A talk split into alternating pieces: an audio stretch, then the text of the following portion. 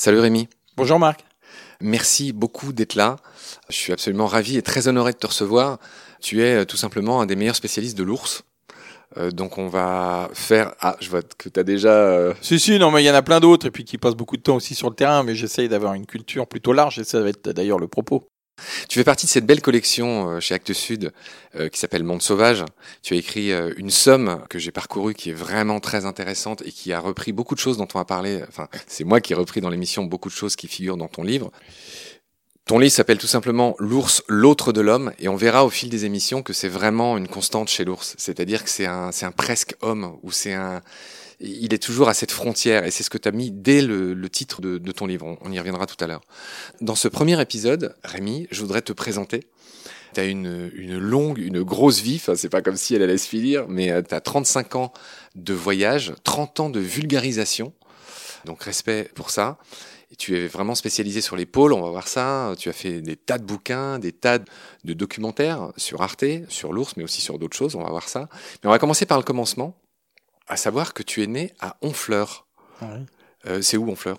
Honfleur, c'est dans le Calvados, donc c'est en Normandie, et c'est un petit port de pêche qui a une histoire assez extraordinaire, une histoire millénaire d'ailleurs, et, et je suis assez fier d'être né là-bas parce que, comme on dit là-bas, moi je suis un né natif, donc c'est assez important maintenant qu'il y a de plus en plus de touristes et de moins en moins de Honfleurais, euh, d'y être né, et d'y avoir vécu, c'est important. Tu es né dans une famille de pêcheurs au début des années 60.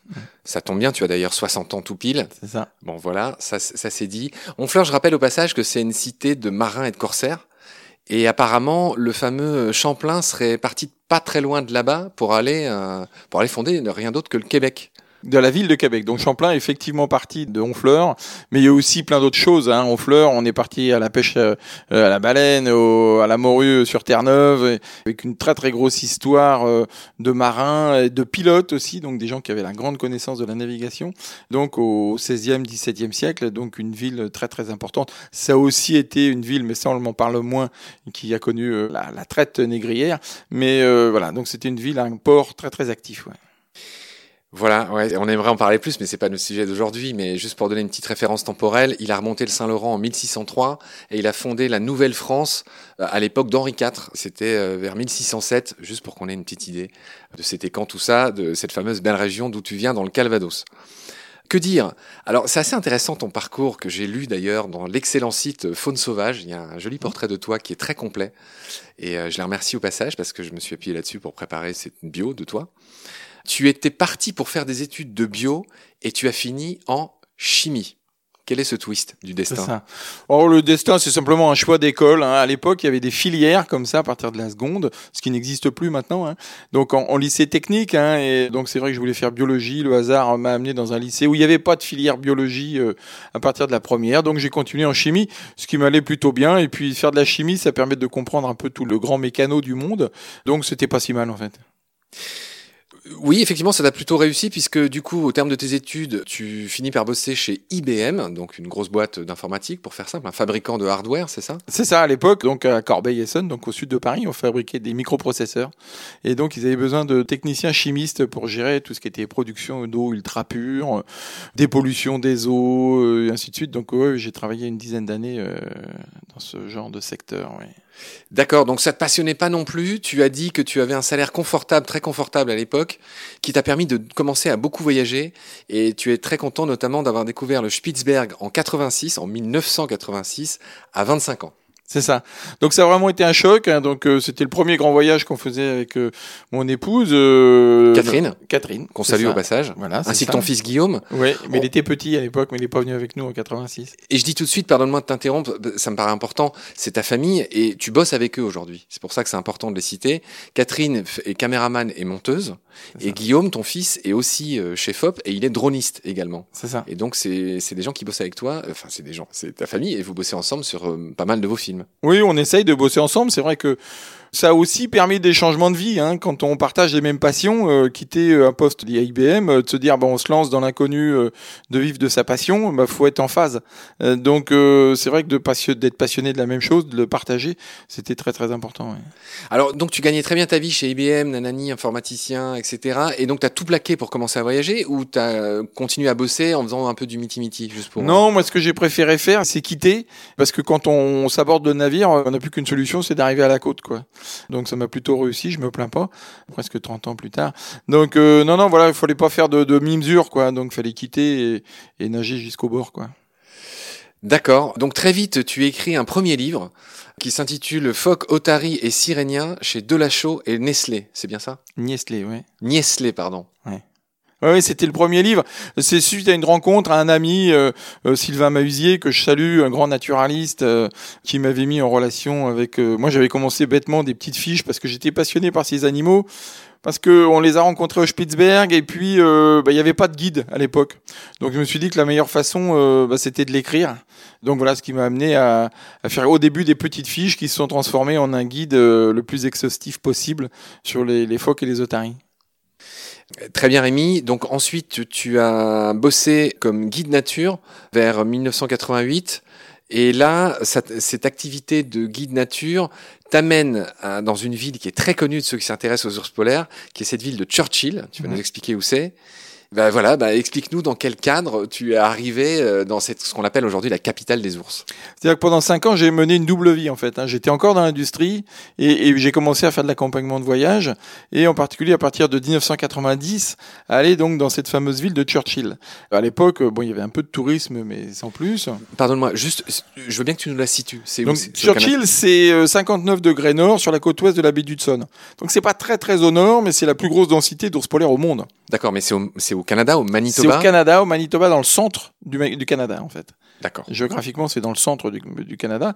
Donc, dans une zone plutôt fraîche, on va dire, avec la baie d'Hudson euh, qui borde. Mais aussi, ce qui est intéressant, c'est que c'est à la croisée de trois écosystèmes. Donc, la forêt boréale, la toundra et euh, l'océan Arctique, on va dire. Et donc, ce qui en fait euh, un lieu tout à fait riche pour la biodiversité. Donc, pour moi, j'y ai vraiment trouvé presque une, une deuxième patrie parce que j'ai fait mon premier automne en 1990 et j'en ai fait 23 de suite sans compter les passages l'hiver et l'été. Donc euh, j'y ai passé beaucoup beaucoup de temps à Churchill, j'ai croisé énormément d'ours et, et, aussi j'y ai bah, lié des amitiés avec les locaux et, et c'est tout à fait un lieu qui me tarde de retourner d'ailleurs. Alors ça c'est ce que tu y as fait toi, tes souvenirs, mais raconte-nous ce que tu y as vu, qu'est-ce qu'on voit euh, sur les ours euh, là-bas, qu'est-ce qu'on y apprend Alors en fait Churchill, c'est, ça a été créé euh, suite à l'installation d'une base de la compagnie de la baie d'Hudson pour euh, la chasse au beluga entre autres, euh, et puis aussi pour transférer les peaux de castor vers l'Angleterre. Donc c'était là ce qu'on appelait l'ormou à l'époque, hein, donc la peau de castor. C'était quelle époque d'ailleurs? Là on est à la fin du 17e. Et, donc euh, c'est là qu'il y a eu le premier ancrage anglo-saxon dans le nord. Donc euh, après, bon, les Français ils sont venus, entre autres la Pérouse est venue détruire le fort de Churchill sur les ordres de Louis XVI, mais ça c'est une autre histoire. Et il se trouve que euh, sur cette côte, eh bien c'est la, migration des ours polaires se pratique sur cette côte de la côte ouest de la baie d'Hudson. Et donc ils font une espèce de, de, migration circulaire dans le sens des aiguilles d'une montre qui passe donc l'été du mois de juillet jusqu'au mois de novembre sur la côte ouest de la baie d'Hudson. Donc ils sont à terre en attendant que la banque qui se reforme. Il se trouve que grâce à des, fleuves qui viennent baigner les côtes de Churchill, de la petite ville de Churchill, eh bien la salinité étant inférieure et donc la mer gèle beaucoup plus vite. Et donc les ours ils sont pas fous, ils viennent euh, attendre la formation de la banquise à cet endroit-là. Ce qui fait que bah, on peut avoir euh, 300 euh, ours polaires autour d'un petit village où il y a 800 habitants. Et ça, ça se passe encore aujourd'hui, et c'est devenu une attraction touristique. C'est devenu une attraction touristique effectivement, mais moi pour l'avoir vécu pendant euh, 25 ans, c'est vrai que j'ai vu beaucoup beaucoup de gens passer. Moi j'ai organisé des voyages, des tournages innombrables pour toutes les chaînes et des tas de films. Ce que j'ai constaté moi c'est que les ours eux, ils en avaient absolument rien à faire. Ils sont toujours restés extrêmement placides dans la région et donc ça n'a pas changé grand chose à leur vie quoi. Ok, donc voilà ce qu'on pourrait dire sur Churchill. T'as as un CV long comme un jour de pluie à Brest, donc je peux pas tout dire, mais grosso modo, en, en 1995, tu écris un premier guide sur les manchots. C'est toujours chez Delachaux et Niestlé. Oui, donc ça c'est mon deuxième. Après les phoques et otaries en 93, en 95, eh bien on a attaqué avec les manchots parce que moi j'avais commencé aussi à voyager dans l'hémisphère sud parce que quand les ours sont sur la banquise ou en train de dormir, mais il faut bien s'occuper. Donc je suis parti en Antarctique et à l'époque il y avait très très peu de tourisme, de visiteurs et aussi j'ai découvert l'archipel des îles Falkland qui sont pour moi euh, un paradis sur terre où j'ai eu la chance de retourner euh, d'innombrables fois et j'ai fait un film aussi euh, pour France 2 quoi. Oui. Donc je me suis intéressé aux manchots. Me paraît assez logique, suite au phoque et au tari, de s'intéresser aux manchots, qui est aussi une autre famille euh, d'oiseaux, enfin d'animaux qui sont passionnants. Quoi. Deux phrases sur les manchots. Un jour, on fera des émissions de baleines sous gravillon sur euh, ces animaux. Il y a combien d'espèces euh, de manchots? Il y en a que dans l'hémisphère sud, hein, les manchots. Oui, alors juste à la limite, au Galapagos, ils sont juste sur l'équateur, mais sinon les 17 autres espèces sont dans l'hémisphère sud. Ouais. Quelles sont les espèces que tu préfères?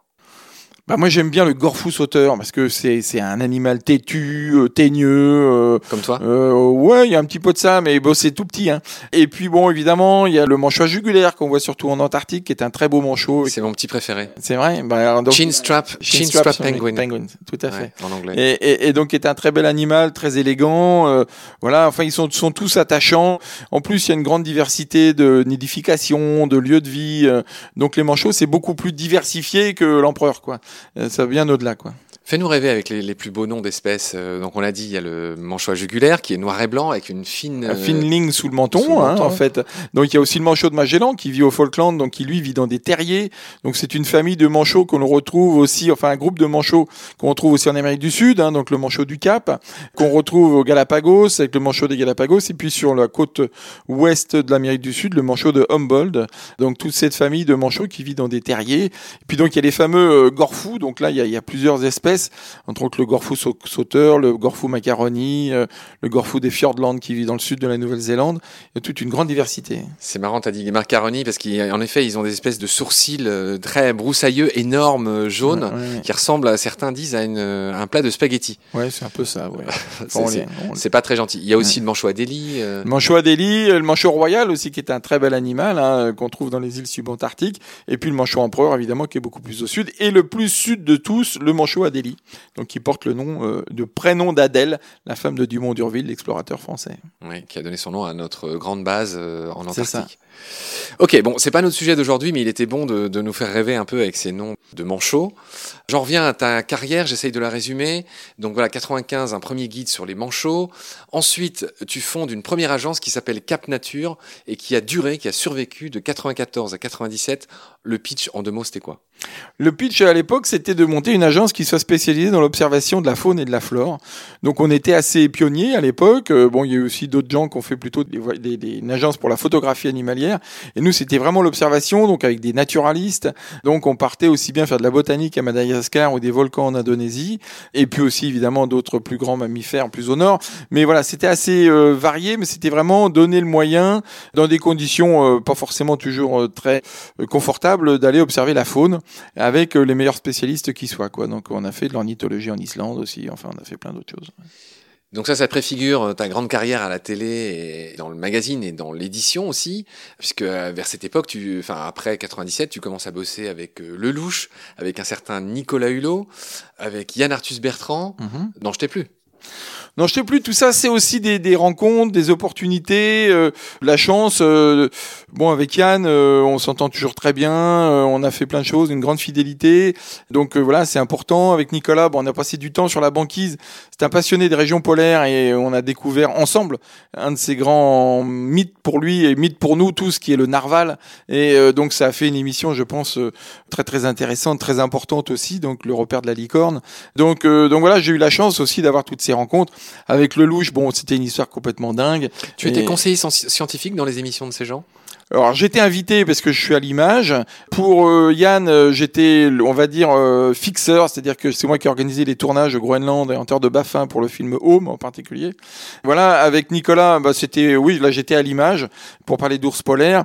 Et puis avec Claude, euh, bah, là j'ai tout organisé le tournage parce qu'il voulait euh, rencontrer des ours polaires dans une maison et donc qui était un truc complètement dingue. Quel Et- film Hasard ou coïncidence, donc de Claude Lelouch euh, avec Madame Martinez dans le rôle principal, qui était à l'époque son épouse. ouais. Ah d'accord, c'est un film qui date de quand? Ah, de- de- 98. 98. Ah oui, d'accord, ok. Donc voilà, donc euh, là, ça serait, c'est c'est là qu'on va pas pouvoir tout résumer, mais tu as sorti un premier énorme livre qui s'appelle Paul en 2003. Tu as récidivé en 2007 avec Paul en question.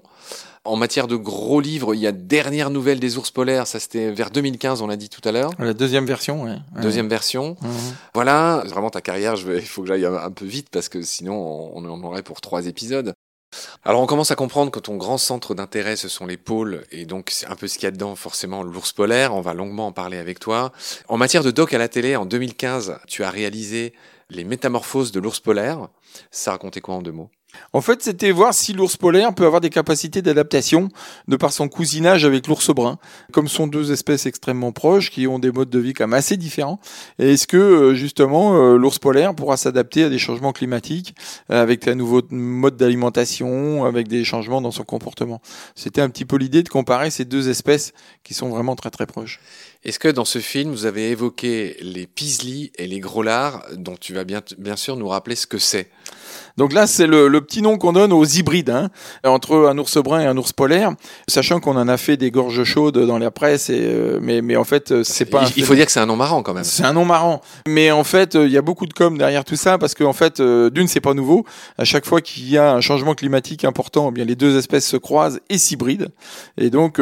Pour donner des, une descendance fertile, exactement. On y, reviendra. Ça veut dire qu'elles sont très proches. Hein. Ils sont très très proches. On ça. Mais un ours polaire actuel est considéré comme étant moins ours polaire qu'un ours polaire il y a 130 000 ans, par exemple. Parce qu'il y a une période où ils se sont croisés et donc, eh bien, il y a eu euh, partage de gènes entre les deux espèces. Ah, c'est un peu comme Néandertal et. C'est un petit peu ça. C'est un petit peu ça. Donc, c'est tout à fait normal, on va dire. L'hybridation est tout à fait normale. C'est ce qui permet l'évolution, d'ailleurs, aussi. C'est une aussi des voies d'évolution. Oui, c'est un point important là qu'on vient de dire. C'est vrai que dans la nature, on l'a vu sur d'autres épisodes, et mais y compris chez les poissons, il y a encore plus d'hybridation dans l'eau que sur Terre. Mhm. Ça s'hybride sans arrêt. Mhm. Et tu viens de rappeler que c'est non seulement normal, mais important. On y reviendra euh, tout à l'heure. En 2018, tu as récidivé sur Arte avec un doc qui s'intitule Fort comme un ours. Là, c'est pareil, je veux bien que tu résumes. Donc ça, c'est un film que j'ai co-réalisé avec Thierry Robert, et l'idée était de parler de l'hibernation des ours et des capacités que l'ours peut mettre en place pour pouvoir passer l'hiver. Et ces capacités, si on les étudie bien en détail, eh bien, on pourra utiliser euh, ce qu'on va découvrir, j'espère, un jour, pour soigner les humains. Parce qu'un ours qui passe six mois dans une tanière sans manger et euh, sans se nourrir, sans déféquer, sans uriner, eh bien, et normalement, il devrait perdre de la masse osseuse, il devrait perdre de la masse musculaire, ce qui n'est pas le cas.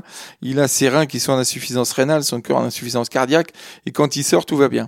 Donc, évidemment, on voudrait bien savoir comment tout ça, ça marche. Et donc, il y a toute une équipe de scientifiques internationaux qui travaillent sur le sujet. Et donc, nous, on a fait un 52 minutes qui s'appelle Fort comme un ours, où on a suivi pendant un an toute une équipe de scientifiques. En 2019, pour essayer d'être un tout petit peu complet sur ta longue carrière, cher Rémi, tu as commis un autre doc qui s'intitule Gorfou, enfin pardon, je ne, je ne sais plus le titre, mais qui concerne le fameux Gorfou dont on a déjà parlé, qui est ce manchot avec des spaghettis sur la tête. C'est ça. Donc c'était un film qui a été tourné à 100% aux îles Falkland et donc où on parlait des albatros à sourcils noirs, donc un, oiseau particulièrement majestueux quand il est en l'air, un peu moins quand il est à terre, et, et les Gorfous sauteurs, donc deux espèces assez euh, qui semblent très très différentes, mais en fait qui sont cousines quelque part à quelques millions d'années d'écart, et euh, donc qui peuplent cet archipel absolument incroyable qui sont les archipels de l'archipel des îles Falkland que l'on appelle vulgairement en français les îles Malouines, mais que j'aime beaucoup. J'y ai passé beaucoup de temps et il y a une faune incroyable là-bas. Ouais, je me souviens, j'avais une petite passe d'armes très amicale avec euh, François Sarano à ce propos, puisque moi j'ai longtemps habité au Chili. Et ces îles, euh, les Argentins les appellent las Malvinas. On rappelle aux plus jeunes auditeurs que la guerre des Malouines euh, est une réalité. C'était c'était un peu plus que ça, même, parce qu'en France on l'a très très mal traité ce sujet-là. Il y a eu beaucoup de morts. Il y a eu il y a eu des mords de part et d'autre. Il y a eu des prises d'otages aussi. Entre, on rappelle, on rappelle pour être clair, entre la Grande-Bretagne et l'Argentine, c'était à l'époque des, dictatures. Donc les colonels euh, argentins voulaient détourner l'attention bah, du peuple argentin. Enfin bon, je commence à déjà rentrer dans la géopolitique, mais en, en commençant cette guerre pour récupérer euh, mhm. ces îles qu'on leur aurait volées, etc. Alors que les habitants, ils étaient contents d'être des entre guillemets des descendants de colons euh, mhm. britanniques. Enfin bref, tout ça pour dire que oui, ça a été une guerre importante. Euh, Très importante, hein, ça s'est terminé à la baïonnette. Il y a eu des otages, donc des habitants des îles Falkland qui ont été pris en otage par l'armée euh, argentine. Donc euh, ouais, c'était beaucoup plus grave que ce qu'on a pu le, le traiter en France. Ouais. Ouais, il y a eu des bateaux de coulée. Euh, c'est ça, deux bateaux, Belgrano. le Belgrano et le Sheffield. Ouais, ouais, ouais. donc c'était, c'est bon, voilà. Bref, c'est un épisode de l'histoire intéressant et, et, et, méconnu aussi. Et méconnu et, où il y a eu, je me souviens plus combien il y a eu de morts, mais ça a été une mini guerre. Hein. Enfin, ah, c'était une mini guerre très vite, hein, cinq semaines, mais il y a eu, à l'époque c'était Thatcher qui n'a rien lâché. C'est ça. Enfin, on va pas en faire des caisses, mais je me, moi, je sais pas si t'as vu la, la série euh, euh, qui s'appelle The Crown, The Crown, qui est une excellente série, et on voit, enfin, cet épisode est traité à l'époque, enfin, on voit bien comment Thatcher, euh, c'est une époque où elle était très euh, mise sur la sellette, et euh, ça a été providentiel pour elle pour redorer son blason, parce qu'elle n'a rien lâché. Elle l'a utilisé aussi pour sa politique intérieure. La Dame de Fer, oui. Ce qui n'était pas prévu, mais mais c'était intéressant. Très intéressant. Rémi, voilà, j'ai essayé de, de, rendre compte de ta si longue carrière. Voilà, j'espère qu'on a été assez complet. Pour finir, et tu as prévu de sortir un autre livre en septembre 2022 qui va être, alors là tu m'as un peu perdu, mais c'est bien, tu vas m'expliquer en deux phrases, un essai graphique. C'est-à-dire c'est pas un beau livre, c'est pas un livre, c'est quoi? En fait, c'est une relation, euh, je dirais, presque épistolaire entre un artiste, un illustrateur, donc Olivier Lavigne, et moi qui fais des textes. Et donc, euh, moi, je travaille sur des thématiques qui peuvent être aussi bien euh, l'ours jardinier, on va dire, les mots de l'ours, les relations entre l'ours et les femmes. et donc, je lui fais des petits textes de 1500, 2000 signes, un peu iconoclastes, parfois grivois. Et donc, Olivier dessine à partir de ces textes. Et donc, on fait un projet donc qui sera un petit peu, comme on dirait vulgairement, barré un peu mais qui va faire un pas de côté, je pense. Et, l'idée est vraiment de toucher un autre public. Il y aura énormément d'informations, comme euh, j'ai l'habitude de le faire, mais euh, écrit et illustré autrement. Et euh, c'est vraiment le, but, c'est de toucher aussi un autre public, peut-être plus jeune que ce que l'on peut faire d'habitude dans, dans nos ouvrages. Quoi. Rémi, je termine par la question que j'aurais dû te poser en premier. On a bien compris qu'avec toi, on allait faire beaucoup d'épisodes sur les ours. la question que j'ai envie de te poser, c'est tout simplement, d'où te vient cette passion pour cet animal? Moi, j'ai commencé donc euh, à observer l'ours en 90, mais moi j'ai toujours été passionné par la nature, vraiment tout môme quoi. La rencontre avec le milieu polaire, pour moi, ça a été vraiment une révélation. Et comme euh, disait euh, mon maître Jean-Baptiste Charcot, le seul problème des régions polaires, c'est que c'est une pathologie et la seule façon de se soigner, c'est d'y retourner. Donc à partir du moment où on a goûté à ces régions-là, bah, on n'a qu'une envie, c'est de repartir à nouveau quoi. Un mot sur ton maître à penser, euh, Charcot, qui voguait sur un navire qui, si je me souviens bien, s'appelait le Pourquoi pas. Tout à fait. Excellentissime, c'est peut-être le plus beau nom de bateau que je connaisse. C'est pas les mêmes siècles, hein. Enfin, tu dis que c'est ton maître à penser, mais. Euh. Enfin, il a fait naufrage en 1936, donc il n'y a pas tant de temps que ça. Et puis il y a maintenant aussi, on a la chance en France d'avoir un bateau qui s'appelle le Pourquoi pas, qui est le navire amiral de l'Ifremer aussi, de la flotte océanographique française. D'accord, ok. Bon, bah, très bien. Euh, est-ce que j'ai oublié de dire quelque chose dans cet épisode qui visait à te présenter, cher Rémi, ou est-ce que tu veux ajouter quelque chose, ou est-ce qu'on peut clore ce premier épisode tout simplement? Bon, on va pas parler de moi, on va parler des ours surtout. Bon, très bien. Je vois que tu es impatient d'en découdre, donc c'est parfait. Euh, je te retrouve très vite. Prends soin de toi. Salut. Salut Marc.